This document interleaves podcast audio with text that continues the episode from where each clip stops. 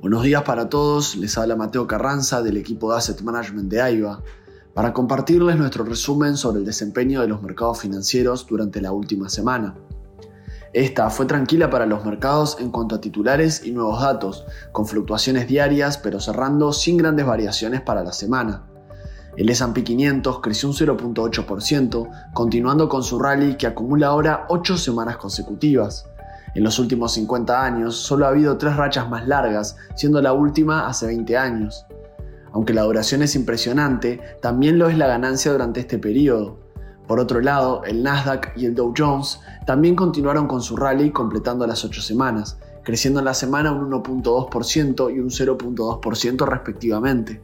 Para estos, esta seguidilla significa la más larga desde el principio de 2019. Esto sirve como recordatorio de lo rápido que las pérdidas pueden convertirse en ganancias en los mercados. Las acciones estuvieron bajo presión durante la primera mitad del año a medida que las tasas de interés alcanzaron un nuevo máximo. La paciencia fue recompensada, sin embargo, cuando las tasas cambiaron de rumbo y las acciones iniciaron lo que ahora se ha convertido en un rally histórico. Varios datos económicos importantes para la economía de Estados Unidos fueron publicados la última semana, a continuación repasaremos los más relevantes. Las cifras del jueves mostraron que el Producto Bruto Interno de Estados Unidos en el tercer trimestre aumentó un 0.3% en un año, la mitad de lo que habían anticipado los analistas. Además, distintas publicaciones evidenciaron que están apareciendo fisuras en el ajustado mercado laboral que la Reserva Federal considera un obstáculo para enfriar la inflación. Este conjunto de datos, que denotan una economía en enfriamiento, están dando más tranquilidad a los inversores de que la Fed se mantendrá en el rumbo actual de suavización de la política monetaria. Por otro lado, las ventas de viviendas en Estados Unidos aumentaron inesperadamente en noviembre, y en medio del optimismo sobre el mercado laboral, la Conference Board informó que su índice de confianza del consumidor aumentó a 110.7 este mes, superando las expectativas de los economistas de 104. Se publicaron numerosos datos en el último día de negociación antes del largo fin de semana, destacando el informe de gastos de consumo personal, o PCE, del Departamento de Comercio, que mostró que la inflación continúa descendiendo hacia el objetivo anual promedio del 2%, establecido por la Reserva Federal, situándose en 3.2%, por debajo de las expectativas de los analistas. Adicionalmente, un informe separado indicó que los nuevos pedidos de bienes de capital superaron ampliamente las expectativas de los analistas, una sorpresa positiva que augura bien para los planes de gasto corporativo en Estados Unidos. En conjunto, refuerzan la convicción de que no solo el Banco Central comenzará a reducir las tasas de interés pronto en 2024, sino que también podría lograr frenar la inflación sin llevar a la economía hacia una recesión, logrando un soft landing. Por el lado de Europa, el lunes fue publicada la tasa del índice de precios al consumidor en la eurozona, que se situó en un 2.4% en noviembre, con una caída mensual del 0.5% y no muy lejos del objetivo del 2% del Banco Central Europeo. La semana pasada, el BCU mantuvo las tasas de interés sin cambio, como se esperaba ampliamente, en medio de especulaciones en el mercado de que el ciclo prolongado de aumento de tasas del Banco Central ha llegado a su fin y comenzaría a reducirlas el próximo año. Adicionalmente, el índice de precios al consumidor del Reino Unido se situó en 3.9%, por debajo de las estimaciones de los analistas. En este contexto, los mercados bursátiles reaccionaron de buena manera, con el Eurostock 600 cerrando la semana un 1.2% al alza. Por el lado de Asia, el martes, el Banco de Japón mantuvo las tasas de interés en territorio negativo, como se esperaba, y afirmó que continuará con sus medidas de control de la curva de rendimientos para respaldar el crecimiento económico de Japón. Principalmente mantuvo su postura ultra dovish, citando la necesidad de un mayor respaldo económico ante un contexto no tan favorable.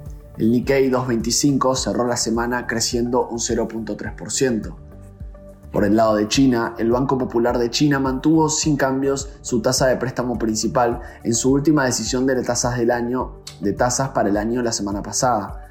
Aunque el movimiento fue muy anticipado, resaltó el poco margen de maniobra que tiene el gobierno chino para implementar más estímulos monetarios. La bolsa de Shanghái volvió a ser el único mercado entre sus vecinos que cerró a la baja, cayendo en la semana un 1.2%. En el plano corporativo, las acciones de Nike cayeron más de un 11% después de que el fabricante de ropa deportiva redujera su pronóstico de ventas anuales debido al gasto cauteloso de los consumidores.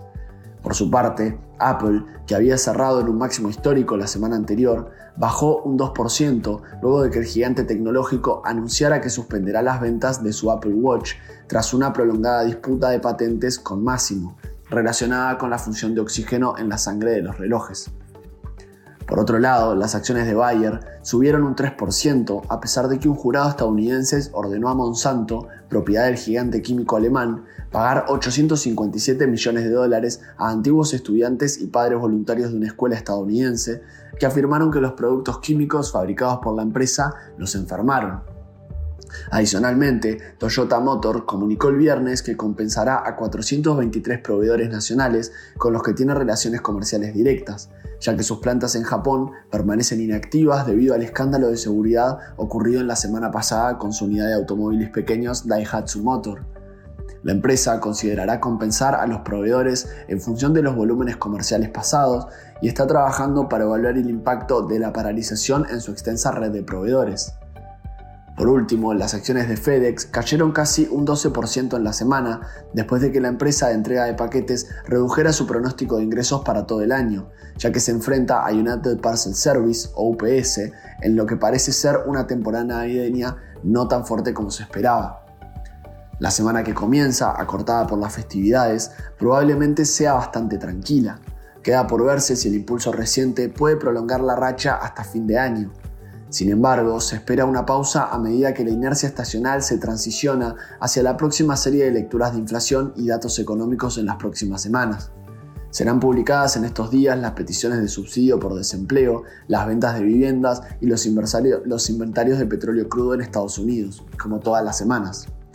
Hasta aquí llegamos con nuestro resumen semanal de noticias. Cualquier consulta o comentario adicional, no duden en contactarnos a través de nuestra casilla de Investment Support. Muchas gracias.